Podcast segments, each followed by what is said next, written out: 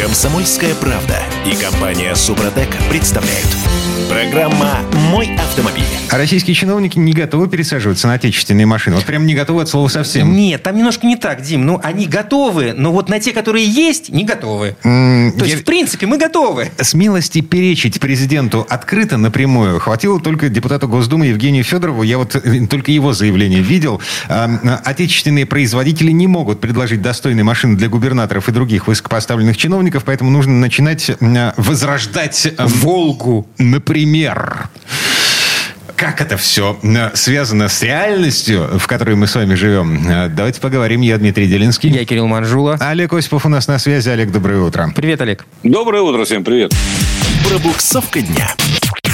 Не, ну погодите, АвтоВАЗ э, объявил вполне официально, что они готовы предоставить автопарк для российских А чиновников. им-то чего? Ну, как бы они только в ладоши хлопают. В Ура, ура. 2024 году они выкатят, э, как это, аура, э, которая на 25 миллиметров или, нет, 25 сантиметров длиннее. Все-таки да.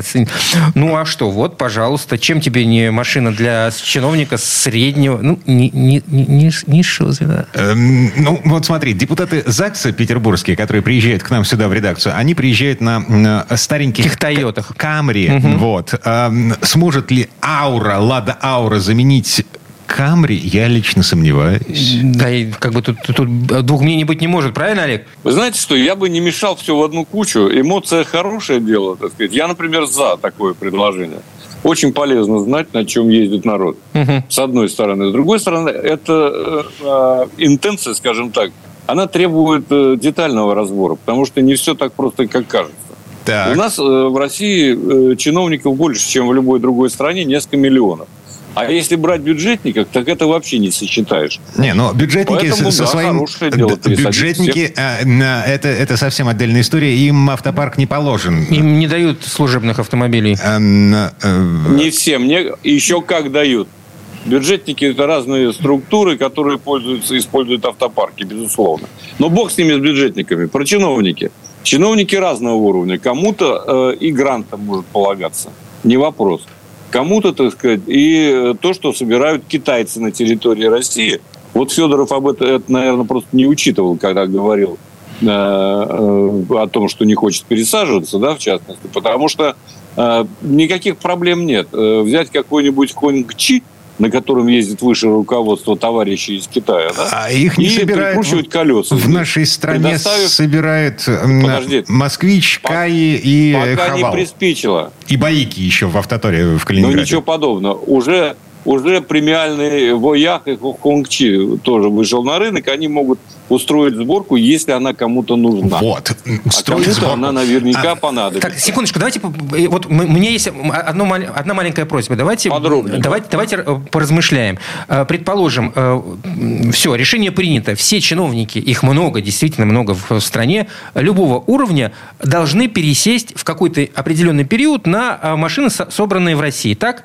Что А, у нас происходит да, в этой конечно. ситуации? А прикол заключается в чем? Зачем эм, Владимир Путин пересаживает чиновников в нашей стране на отечественный автопром? Для того, чтобы отечественный автопром рос. Да, для- естественно. Фишка в чем заключается? Сборка «Москвича» — это не про рост отечественного автопрома. Сборка КАИ в Калининграде — это не про рост отечественного автопрома. Добавленная стоимость остается в Китае, потому что это машины-комплекты, которые к Да, нам ну, привозят. ну, в, в этой ситуации не предполагается ли какое-то изменение? Да? Начали с машинокомплектов, э, потихонечку, потихонечку перешли к более Локализации. локализации, да. Послушайте, э, если честно, то это никакого отношения к развитию российского автопрома не имеет. Вот, Э, о чем я говорю. его, как, как и других автопромов... Так ты себе, получается, противоречишь. Ты же сказал, что это хорошо.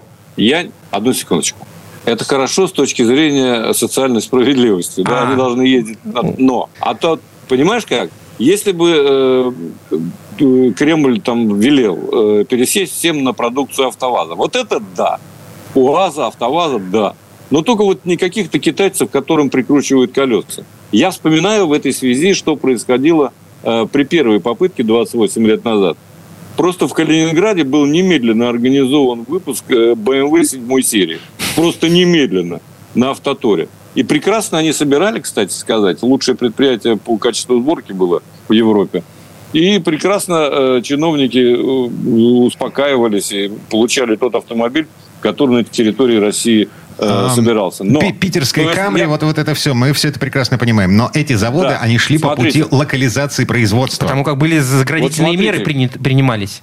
Нет, ну, во-первых, не все шли. Что такое локализация производства на автотуре? А до этого потом была там э, покраска и так далее. А до этого и BMW никогда там, собственно говоря, ничего такого особенного компонентного не производилось. Я просто хочу сказать, что это тоже не имеет мало смысла просто потому, что любая попытка пересадить чиновников обойдется государству дороже. Потому что цены немыслимо взвинтили в отсутствии конкуренции все производители. АвтоВАЗ и любой китаец не исключение. Он здесь стоит денег просто чудовищных. И все благодаря налогам, которые действуют, в том числе, э, в том числе налогам, скажем так, которые действуют при ввозе автомобилей китайцами кем угодно в Россию. Да. Вот и все. Тот, тот автомобиль, я извиняюсь, Москвич-3, простите меня, 2,5 миллиона рублей – он не стоит даже в страшном сне. Это просто немыслимая цена. И будет еще больше, я так понимаю, потому что поляна вычищена, конкуренции нет, Гуляй не хочу. А... Грабь население. За Тем последнюю... более появились новые доходы. За последнюю неделю я в Петербурге видел три третьих москвича. Один из них такси, второй каршеринг и не поверите, внимание, одна гражданская машина. Я видел одну гражданскую машину. Я не видел ни каршеринг, ни такси, а вот гражданскую одну машину я видел. А, сейчас еще... А, Кирилл, приезжай в Москву, здесь ездят и каршеринг, такси. Согласен. Я просто где, где еще москвичам ездить, как не в Москве, действительно? Так, на всякий случай, на всякий случай, чтобы э, люди понимали, да, э, услуги, которые оказываются на этих машинах, становятся дороже.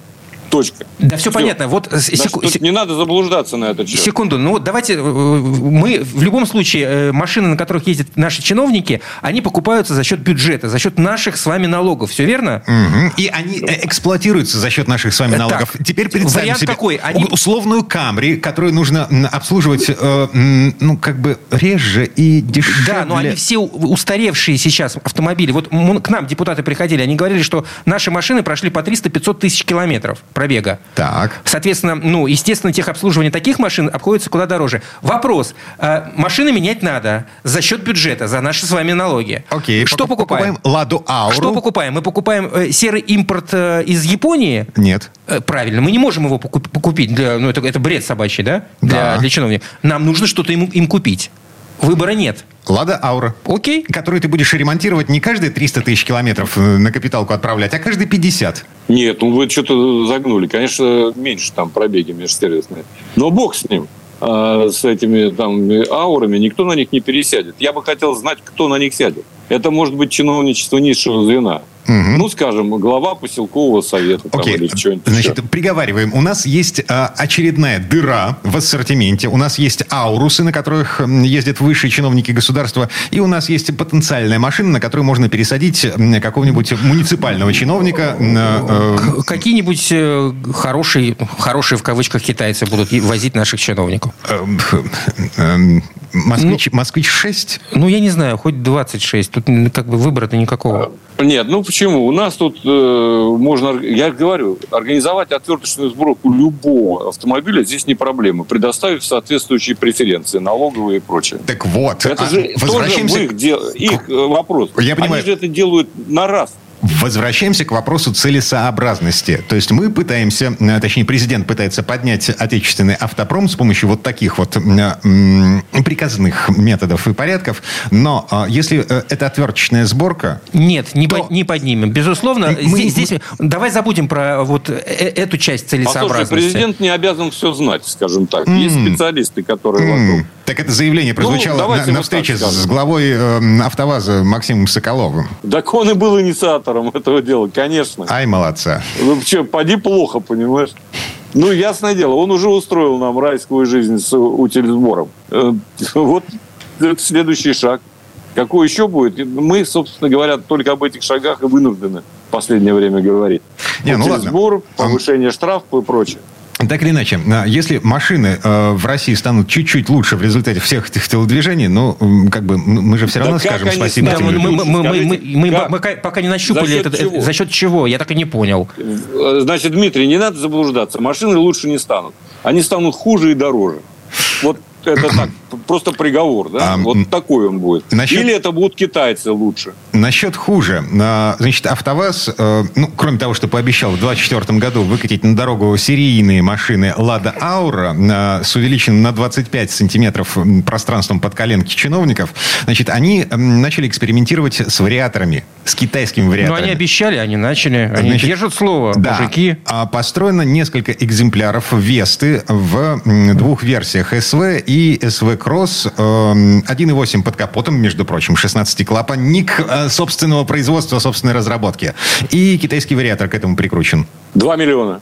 Не ошибся, нет? Нет, цена пока не Просто обозначена. сразу. Э, Да неважно какая, все равно она будет такая примерно. Ну, что там говорить? Это, тем более, это удлиненная версия там, или какая-нибудь еще. Да, это, это вообще другая Слушайте, история, это другая машина. Не, это нет. вообще техно- технически вообще никакой проблемы нет прикрутить ну, любой вариатор к любому движку вообще-то. Так, если разобраться. АвтоВАЗ умеет это делать. Что это за достижение? Это об этом даже стыдно говорить, как с моей точки зрения.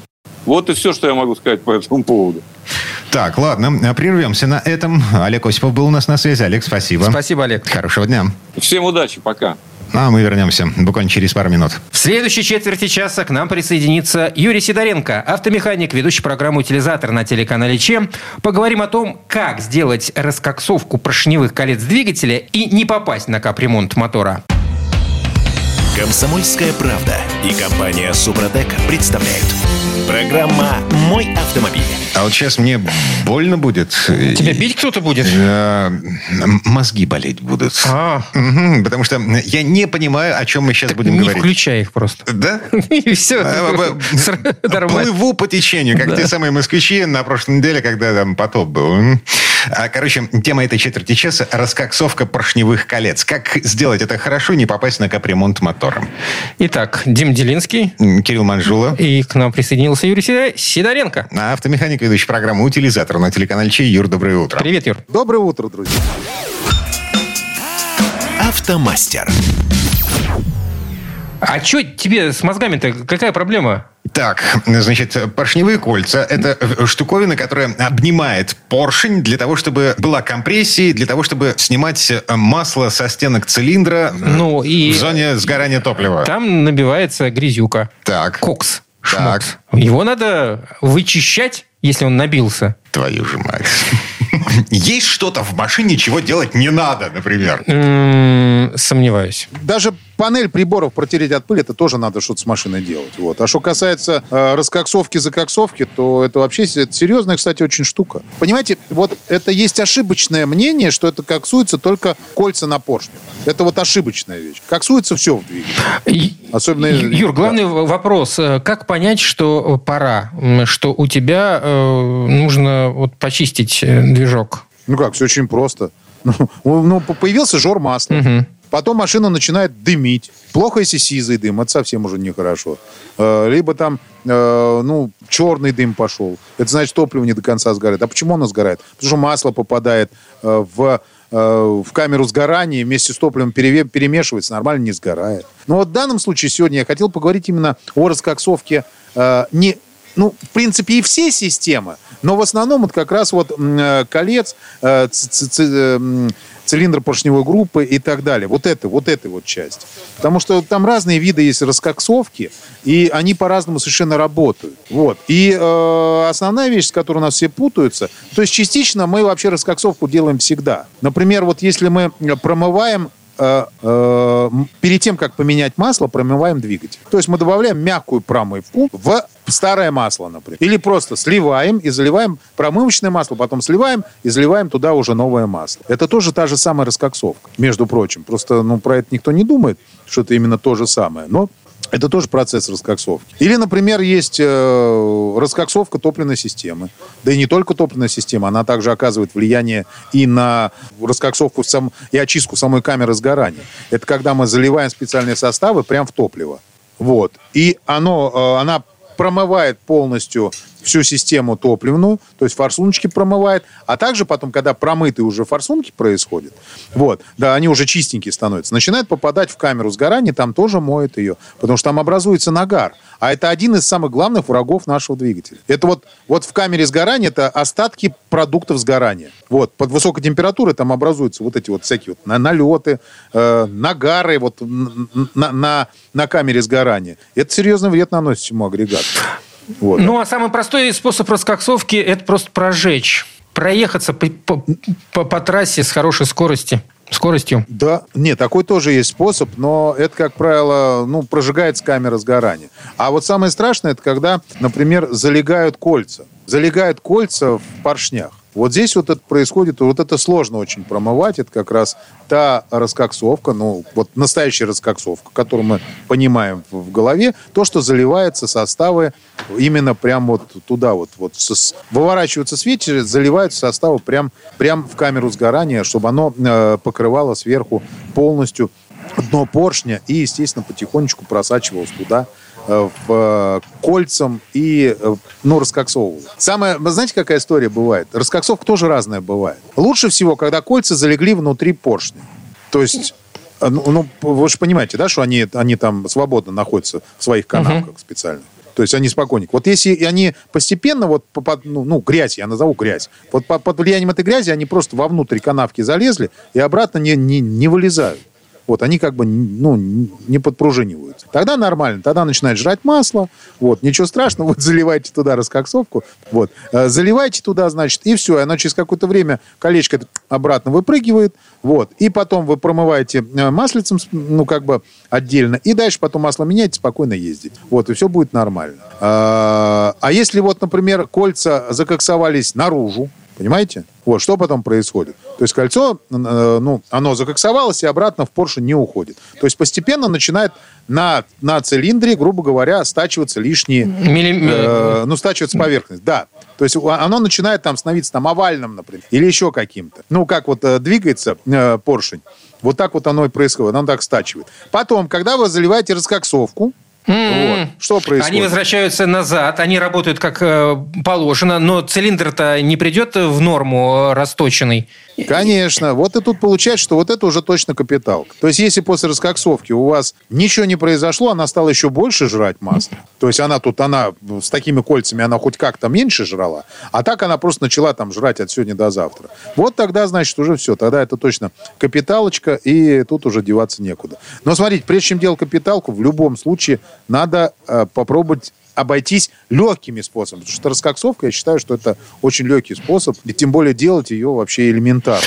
А чем отличается мягкая от жесткой раскоксовки? Вообще имеет смысл присматриваться к мягкой, когда есть жесткая, или наоборот, к жесткой, когда есть мягкая? Я тут вообще видел, э, значит, народный рецепт. Э, случайно совершенно наткнулся в интернете на какой-то видос. Человек экспериментирует с соляркой. О, вот, то есть он сливает масло, вот, и заливает вместо масла смесь э, чистого масла с соляркой, но для того, чтобы почистить двигатель. Результат нулевой. Ну, что логично. Ну, ну, тут как бы это вообще... Ну, это...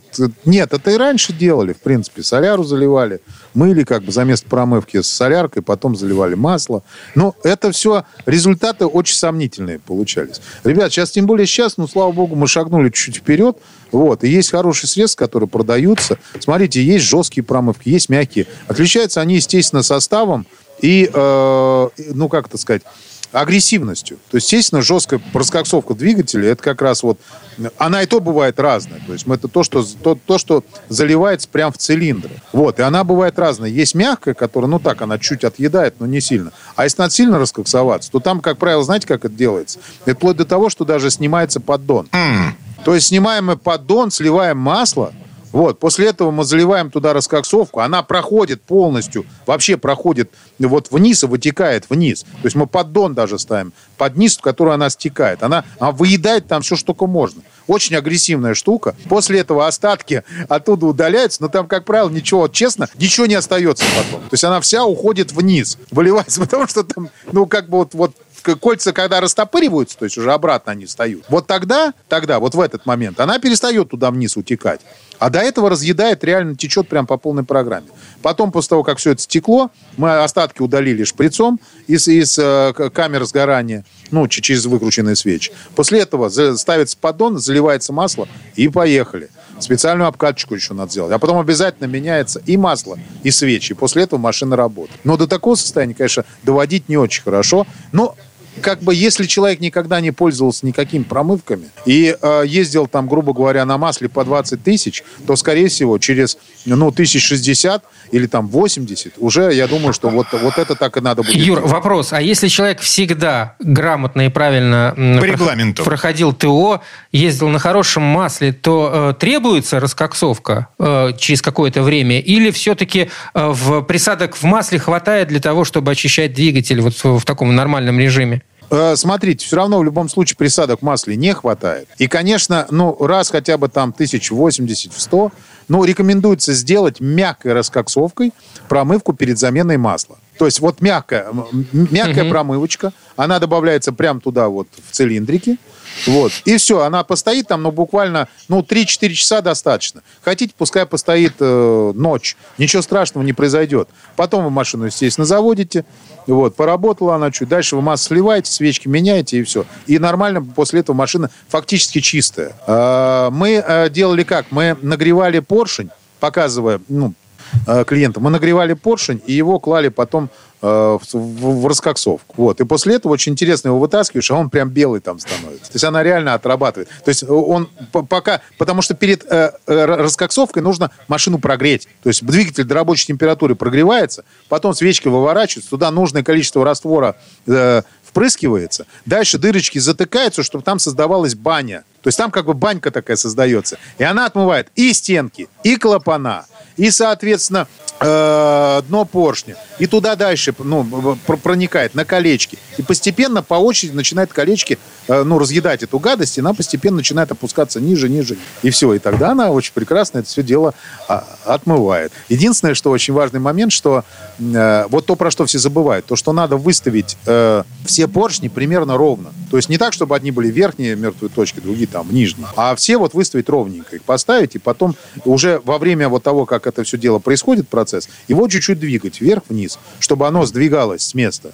Тогда это будет промывка сделана вот со- совершенно хорошо и правильно. Но лучше, конечно, поехать в сервис, там где это делают, и почитать про это отзывы, там это сделают все вам. Это не, так, не такая дорогая операция, тем более сейчас. И пользуйтесь хорошими средствами. Ребят, средств много. Тому, кому интересно будет, чем пользуюсь я, пишите мне в группу, в группу ВКонтакте Сидоренко Юрий, утилизатор с галочкой синенькой. Я вам прям там каждому отвечу и э, покажу, какое средство, которым я пользуюсь. Юрий Сидоренко, автомеханик, ведущий программы «Утилизатор» на телеканале Че. Окончательно сломал мне мозг. Спасибо, Юра. Юр, спаси- спаси- спасибо. Пойдем Димин мозг лечить. Да, все тогда. Большое спасибо, всем удачи. Лечите. А, мы вернемся буквально через пару минут. Пока-пока. В следующей части программы у нас Федор Буцко. Поговорим о том, как компания Tesla затыкает рты недовольным автовладельцам. Комсомольская правда и компания Супротек представляют. Программа «Мой автомобиль». А я тут с удивлением узнал, что а, в компании Tesla, оказывается, существует специальное подразделение, эм, задача, главная задача которого а, отбиваться от жалоб клиентов. Я думаю, что не только в Тесле существует такая компания или такой отдел. Я думаю, в крупной любой компании есть У Те- люди, да. специально обученные. Смотри, у Теслы эта штука была создана в связи с валом жалоб на то, что электромобили не ездят столько, сколько написано в паспорте. То есть емкости батареи не хватает эм, примерно на четверть. Представляешь себе, 26% э, меньше заявленного проезжают э, новые автомобили Tesla. Врут. Все врут. Все в рот. Но мы не врем. Я Дмитрий Делинский. Я Кирилл Манжула. Федор Буцко у нас на связи. Федь, доброе утро. Привет, Федь. Да, сейчас всех выведем на чистую воду. Доброе утро. Дорожные истории. Слушай, это же не первая история про Теслу э, и клиентов недовольных. Там э, вплоть до того, что они каких-то китайцев э, ставили на деньги в связи с многочисленными жалобами, там какие-то десятки, сотни тысяч долларов. Компания бережет свой имидж и делает это ну, всеми доступными э, способами в рамках закона. Да? То есть понятно, что никто специально закон нарушать не станет. Уголовка никому не хочется. Ты сидишь у себя там э, на, на вилле какой-нибудь, ездишь на работку и совершенно не хочешь в тюрьму. Поэтому, конечно, все в рамках закона, но действительно методы такие, которые вызывают сомнения. Потому что вот когда на Теслу, в частности, пошел вал жалоб американцев на то, что ну, не едет она, не проезжает столько километров, сколько обещает, то действительно у них э, появился специальный отдел, якобы инициированный непосредственно шефом компании Илоном Маском, э, которые вот отслеживали вот таких жалобщиков и их наказывали. А наказывали их тем, что э, портили им жизнь. А именно человек записывается, например, на сервис, а ему переносят дату.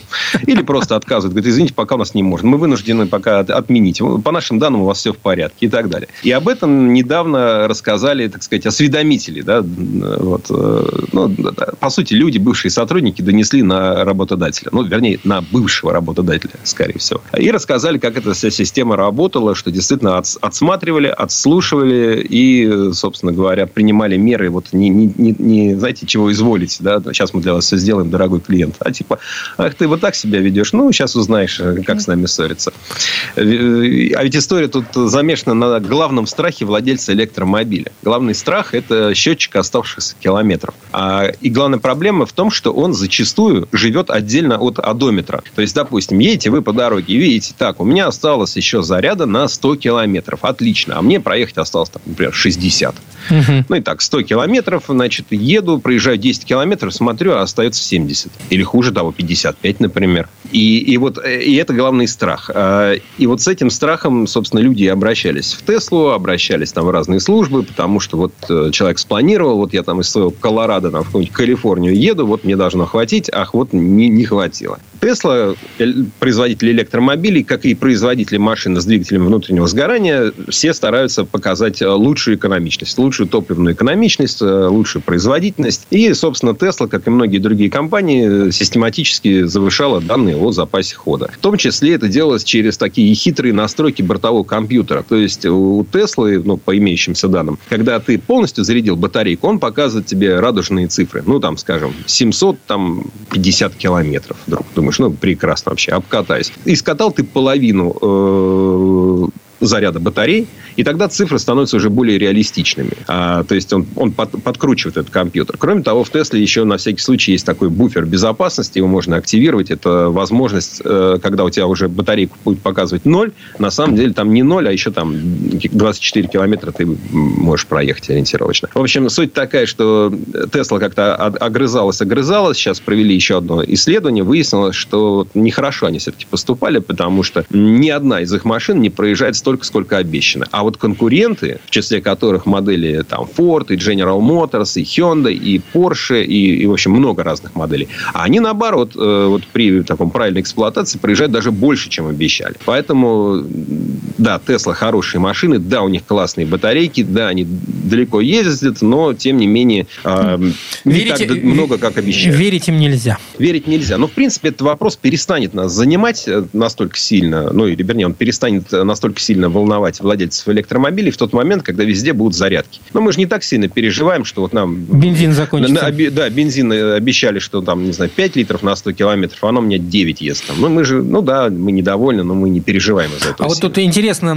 после того, как стало известно, что компания Tesla так обращалась со своими клиентами, которые жаловались, не последует ли судебное разбирательство по этому поводу со стороны тех, кого обидели? Да наверняка последует. Ведь Америка это вообще судебная страна. Там очень много этих судов происходит и судятся группами, судятся по одному, судятся на уровне федеральном, когда какой-то там комитет э, там, или служба начинает э, большое судебное разбирательство против кого-то. Обычно они, правда, заканчиваются каким-то досудебным решением, то есть э, вот не, не процесс, а где-то там вот в кабинете у судьи всех собирают представители одной страны, представители другой, и они там же еще до суда договариваются, раздают друг другу денежки, хлопают по щекам, и, значит, это самое, ну, в смысле, одобрительно, похлопывают по плечу и и расходятся. Интересно другое. А, у нас светлое будущее не только вот в голове Илона Маска. У нас светлое будущее еще и на 3D-принтерах. Мы уже как-то говорили о том, что какие-то детали машин уже начали печатать на 3D-принтерах, но это дорогая фиговина. В связи с этим не пользуется спросом, популярностью только у тех людей, которые занимаются, ну, допустим, реставрацией, занимаются рестомодами. А, напечатать на 3D-принтере какую-то детальку, которая уже давным-давно снята с производства, и новую ее не найти вообще никак, ни при каких условиях. У Феди есть какая-то история про печать машин на 3D-принтерах целиком? Да, все верно. История, собственно, длится уже 5 лет, но она развивается, поэтому мы еще разочек о ней вспомним. Речь идет о очень классном американском мужике. Ну, такой прям, вот смотришь, мужик вполне у нас бы мог, вот, э, суть, суть по чертам лица, вполне мог бы у нас, не, не знаю, в Рязанской области быть или в Томской, там, неважно, такой очень. А он и физика, и практика преподает в университете, и когда к нему подошел его кроха-сын, э, значит, э, девятилетний, с вопросом, папа, а нельзя ли нам Ламборгини Авентадор? Ну, это на всякий случай 300 тысяч долларов стоящая машина. А папа подумал, значит, почесал голову, затылок и сказал, можно. А он решил, что он сына сейчас своего, а заодно его друзей и вообще всех, кто хочет, заинтересует э, точными науками, на 20 тысяч долларов накупил разного оборудования, в том числе, в первую очередь, 3D-принтеры, э, сварил раму пространственную из металлических стальных труб э, и на 3D-принтере небольшом из многих-многих бесконечного количества кусочков э, распечатал Lamborghini Aventador. После и этого его, соответственно, едет? эпоксидкой э, и там э, карбоном, да, все это сшивал, склеивал и так далее. То есть сейчас технологии это все сделать позволяют. Он 5 лет. А, и, в принципе, у него машина уже, уже она, она очень хорошо выглядит. Подожди, у него вы... мотор от корвета. А, вот, я, главный вопрос. Речь-то идет о том, что он распечатал исключительно кузовные детали. Он не печатал ни двигатель, ни подвеску, ни все остальное. Нет, подвеска, двигатель, коробка передач. Chevrolet Corvette 2005 года. Купил где-то, значит, на, на разборке там за, за недорого. А, поставил это туда, и очень там, большой комплимент э, группе Volkswagen, ну, вернее, марке Lamborghini, потому что они не стали подавать в суд и говорить, это наша собственность, на, наши авторские права, не сметь. Ну, и действительно, они попали в очень неприятную ситуацию, потому что это совершенно некоммерческий такой научпоп проект. Угу. А они, наоборот, сказали, вы классные, вы молодцы, там, сыну вашему привет, вот вам фары, вот вам руль. А, прислали ему фары, фонари и руль. Между прочим, на ламбу, ну, можете себе представить, сколько это стоит. А мужик тем временем машину машину уже допечатал, он ее допиливает уже на уровне салона, выглядит классно. Конечно, она не едет как ламба, но вот если вы хотите просто, чтобы у вас машина выглядела как ламба, она выглядит абсолютно как э, вот та, та, тот самый Авентадор. И проект, э, в общем, продолжается. Вот мне, мне он очень нравится. Его зовут Стерлинг Бакус. Такой вот мужик, э, американско-русский какой-то мужик э, из Колорадо. Ну, вообще, русский с американцами на самом деле часто похожи, поэтому он просто американец. Стерлинг Бакус. Если что, найдите в Ютьюбе, посмотрите. Он очень, ну, такой, ну, приятный человек, и, и сын у него хороший. Сын уже подрастает, ему уже там больше лет стало. Ну, ну я думаю, что когда к совершеннолетию машина... у него машина будет просто идеальной. Слушайте, я вспоминаю, а, а, помните, была такая программа «Это вы можете», и в ней была отдельная рубрика самоделки автомобили. Была что такая... Что-то не помню. Был такой автомобиль Лаура, если мне не изменяет память, кузовню. Да. да. да. Инженеры, вот эти самые самоделкины, они лепили сами из... Э, короче... Какого какого-то... Э, как, да, композитный да, материал какой-то. Условно пластиком. Угу. Мы да. назовем это пластиком, но ну, полимерные материалы. Да, вот. Делали руками. Э, по, по а, большому счету то же самое, только без 3D-принтера. Да, там 3D-принтер ну, там даже еще интереснее, потому что люди сами себе еще и дизайн разрабатывали и представляли себе где-то на пальцах, как будет аэродинамика автомобиля выглядеть. Потому что все-таки а, наш сегодняшний герой, вот этот Бакус, он все-таки копирует. Да? Он взял чертежи и, и, и вот на трех 3D-принтерах э, по скачанным схемам автомобиля просто из интернета скачал, э, печатают у себя в гараже вот, эти, вот это дело. Но выглядит у него классно. То есть, это совершенно не выглядит самоделка. По край... Э, наверное, при ближайшем рассмотрении ты увидишь какие-то там, может быть, шероховатости, но на видео, на фото смотрится, ну, просто оригинал. В, в Советском Союзе были распространены все эти самоделки автомобильные, но поскольку машину было не купить. А, а, а в Соединенных да, Штатах... К сожалению, потом вот э, техрегламент это все просто ну, на корню извел. А, потому что такую машину на учет у нас поставить ну, почти настолько дорого, было невозможно. почти невозможно. Mm-hmm. Машина мечты, ну, на самом деле, находится на расстоянии э, ближайшего магазина, где ты можешь купить 3D-принтер и запчасти к нему. Да, только 20 тысяч. Да, и на удалении пяти лет э, кропотливого да, да, труда. Да. Да. То есть надо, надо понимать, что это не способ заработать. Сейчас вот сделаю тут на 3D-принтере что-то и продам. Нет, это увлечение, хобби, но которое получает такое красивое завершение, да, очень эффектный результат. облизнулись. Спасибо, Федя. Пристегнулись, поехали дальше. Федор Буцко был у нас на связи. Федь, хорошего дня. Хорошего дня, пока. Спасибо, всего доброго. Ну, а мы вернемся буквально через пару минут. В следующей части программы у нас журналист и летописец мирового автопрома Александр Пикуленко. Послушаем историю о Львовском автобусном заводе. Ну, мы все ездили на ЛАЗах в детстве. Комсомольская правда и компания Супротек представляют. Программа «Мой автомобиль». А это мы вернулись в студию радио «Комсомольская правда». Я Дмитрий Делинский. Я Кирилл Манжула, и в этой четверти часа у нас традиционная история от Александра Пикуленко. Первый камень будущего Львовского автомобильного завода был заложен менее чем через две недели после победы в Великой Отечественной войне. 21 мая 1945 года. Однако в трудное послевоенное время строительство затянулось, и только осенью 1951 первые корпуса завода вступили в эксплуатацию. Но до автобусов, эм, о которых мы сейчас будем говорить, было еще далеко. На Львовском автозаводе э, производили автокраны и автомобильные прицепы. А еще выпускали экспериментальный автопоезд для международных, междугородных перевозок ЛАЗ-150Ф на базе московского грузовика ЗИС-150. И вот с 1955 года основные силы завода были брошены на проектирование первой собственной модели автобуса. Основой для него послужил в ту пору весьма современный и хорошо показавший себя в эксплуатации немецкий Магирус 6500.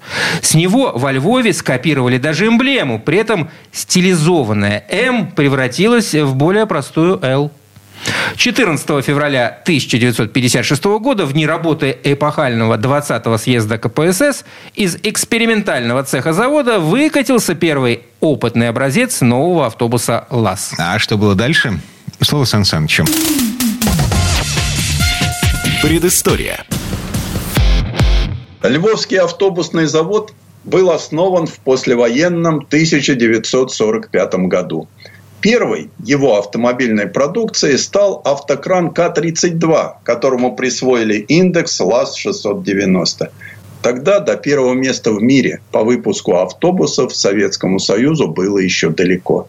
Пока же во Львове собрались сделать автобус ЗИС-155 по документации Московского автозавода. Однако назначенный в 1952 году на ЛАЗ главным конструктором Виктор Осипчугов отмел пусть и проверенную временем, но архаичную конструкцию с мотором спереди. За образец Осипчугов взял автобус «Магирус Сатурн» с самонесущим ферменным основанием кузова.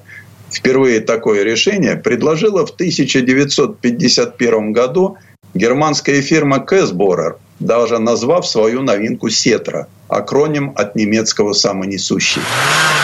Основание принимало на себя основную нагрузку – позволяя достаточно свободно планировать верх автобуса. Оконные проемы, ширину дверей, форму крыши. Впервые в лексиконе отечественных автомобилестроителей появилось слово «интегрированный» применительно к конструкции кузова. Основание сваривалось из стальных труб прямоугольного сечения и штампованных усилителей шпангоутов. Новый автобус, получивший индекс ЛАЗ-695, был унифицирован с ЗИС-155 – в заднем его свесе продольно располагался карбюраторный шестицилиндровый двигатель ЗИС-124 мощностью 109 лошадиных сил с механической пятиступенчатой коробкой передач. От ЗИСа перешли рулевая трапеция и передаточная пара глободиальный червяк-ролик, стандартные тормоза, а также слегка видоизмененный задний мост с двухступенчатым редуктором главной передачи. Мост теперь был развернут отверстием для вала малой конической шестерни назад. Радиатор ВЛАЗ-695 располагался слева от двигателя. На последующих модификациях автобуса с 1958 года появился воздухозаборник на крыше – ГОР, который так и не решит проблемы с перегревом силового агрегата. Еще сложнее оказалось сделать надежные приводы коробки передач и акселератора, тянувшиеся через весь автобус. Передний мост ЗИС-155 устанавливался на оригинальной подвеске с продольными полуэллиптическими рессорами и корректирующими пружинами, разработанными в содружестве с НАМИ. В автобусе предусматривалось 16 двухместных и два одноместных сидения – Общее число мест, включая стоячие, 55. В 1956 году на Львовском автобусном заводе собрали первый ЛАЗ-695, А в сентябре 1957 завод начал выпуск 33-местной междугородной модификации ЛАЗ-697 «Турист». Автобус выглядел гораздо изящнее Магируса и тем более ЗИС-155. Ажурность конструкции придавала панорамное остекление сбегов крыши. Ощущение было обманчивым. Пассажироподъемность у ЛАЗ-695 была немного больше ЗИС-155 и почти такая же снаряженная масса – 6200 килограммов. Между прочим, рулевой механизм ЛАЗа не получил усилителя и в этом статусе продержался на конвейере до 90-х годов. Модификациям львовского первенца была осуждена долгая конвейерная жизнь. Сохранился уникальный образец ЛАЗ-695 из первой фестивальной партии, обслуживающей гостей фестиваля молодежи и студентов в Москве 1957 года. Здесь название автобуса было написано по-украински «Львив». Это подчеркивало особое положение Украинской Союзной Республики в славной семье советских республик. А еще именно эта модель вошла в историю мировой космонавтики – Утром 12 апреля 1961 года экипаж «Востока-1» Юрий Гагарин и его дублер Герман Титов, а также сопровождавшие их врачи и технические специалисты поехали к стартовой площадке космодрома Байконур на бело-голубом автобусе ЛАЗ-695Б – Снаружи он почти не отличался от обычных, сходивших к тому времени с конвейера Львовского завода по 40 единиц в день. Но внешнее впечатление было обманчивым. Внутри Гагаринский ЛАЗ был оборудован для обслуживания космических полетов по последнему слову тогдашних техники, в том числе и туалетом. Кстати, этот автобус, подвозивший к старту всех советских космонавтов вплоть до гибели Владимира Комарова в апреле 1967 года, до сих пор на ходу. Это экспонат мемориального музея на родине первого космонавта. К началу 60-х, наладив серийное производство, львовяне занялись созданием экспериментальных конструкций.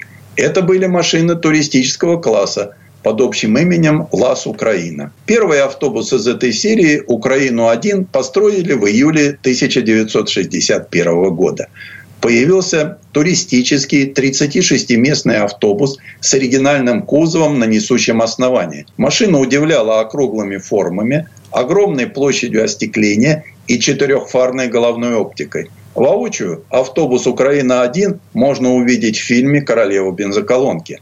Да и технически «Украина-1» получилась машиной незаурядной. У нее была комфортабельная пневмоподвеска с телескопическими амортизаторами, гидроусилитель руля и тормозов, пневматический привод коробки передач и новейший восьмицилиндровый двигатель ЗИЛ-130. В пару к мотору определили пятиступенчатую синхронизированную коробку. В таком виде семитонный автобус с легкостью разгонялся до 90 км в час. Комфорт пассажиров обеспечивали кресла с высокими спинками и комбинированная с отопителем вентиляционная установка. В октябре того же года сделали и второй образец – «Украина-2».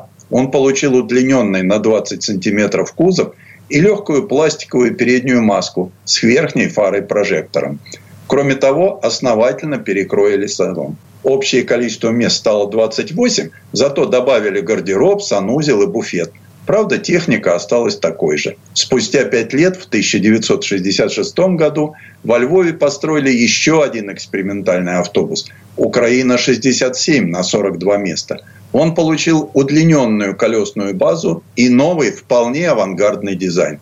Автобус щеголял заостренной в нижней части передней облицовкой и совершенно фантастической задней частью. Она имела смелый изгиб в средней части, двойное заднее стекло и небольшой козырек на крышу. Картину довершали небольшие воздухозаборники, элегантно вписанные в обратный скос задней стойки. Перед распадом СССР ЛАЗ был крупнейшим предприятием в мире – как по созданию, так и по производству автобусов. Завод ежегодно выпускал 12-13 тысяч автобусов, на предприятии работало 8 тысяч человек. А потом продукция завода в таком количестве оказалась никому не нужна. Правда, экспериментальные работы все-таки велись. Опытный микроавтобус Львовского завода показали осенью 1994 года на выставке «Украинский автобус». Кузов из стеклопластика стоял на раме с весьма эклектичным набором агрегатов. Вместимость была 9 человек, длина 4,5 метра, на полметра короче рафа. Двигатель польская четверка Андория мощностью 70 лошадиных сил.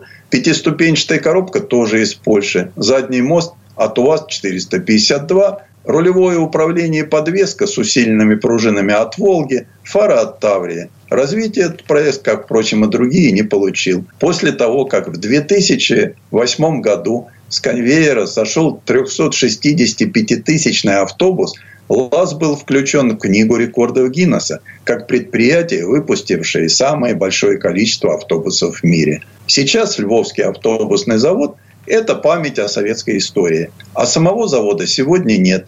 Так же, как во Львове, практически не осталось ни кадров, ни компетенций, ни заинтересованных лиц, способных поднять и вдохнуть в жизнь такой масштабный проект. Предыстория. Сан Саныч, спасибо. Это был Александр Пикуленко, летописец мировой автомобильной индустрии. И у нас на этом все на сегодня. Дмитрий Делинский. Кирилл Манжула. Берегите себя. Программа «Мой автомобиль».